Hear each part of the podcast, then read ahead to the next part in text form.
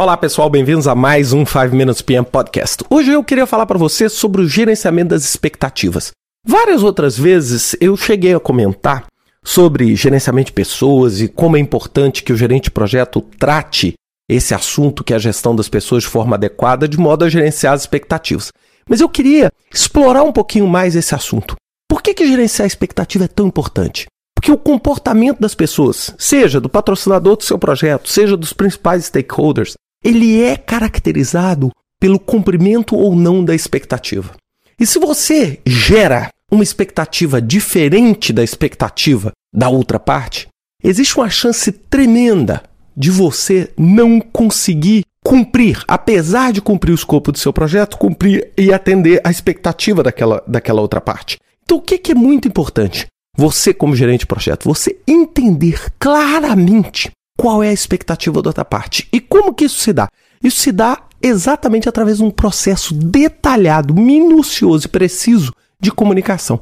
Você tem que deixar claro para outra parte aquilo que você pretende, como você pretende abordar aquele projeto, para quê? Para exatamente alinhar a expectativa.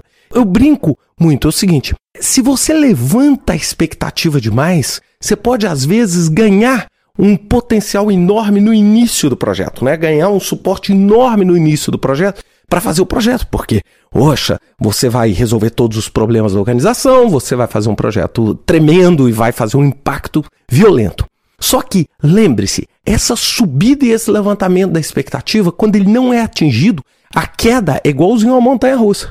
É igualzinho, sobe rápido e desce violentamente. Então você perde o suporte e o patrocínio executivo na mesma velocidade com que você ganhou. Por isso que eu falo que é muito importante você ser correto no alinhamento das suas expectativas. Dizer aquilo que é possível de ser feito e aquilo que não é possível de ser feito.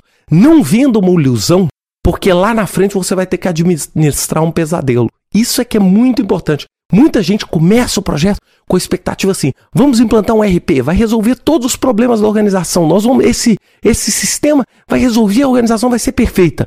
E esquece todos os outros lados. Esquece que você está levantando uma expectativa tão elevada que na hora que você se deparar com os principais problemas na implementação, você vai perder esse suporte executivo e não vai conseguir realizar o seu projeto.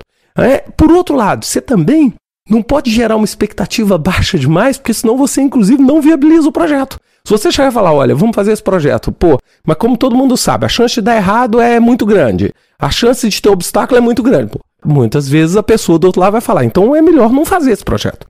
Então você tem que balancear, achar a dosagem certa, sabe, para você não sobrecarregar na estimativa, como também você também não ser tão pessimista ao ponto de não viabilizar seu projeto. E é lógico, tudo que todo mundo queria era uma fórmula matemática para fazer isso. Mas essa fórmula não existe.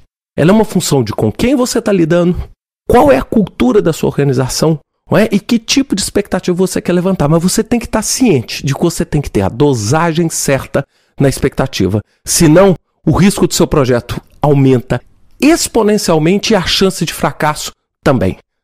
Espero que vocês tenham gostado desse podcast. Até semana que vem com mais um 5 Minutes PM Podcast. Até lá.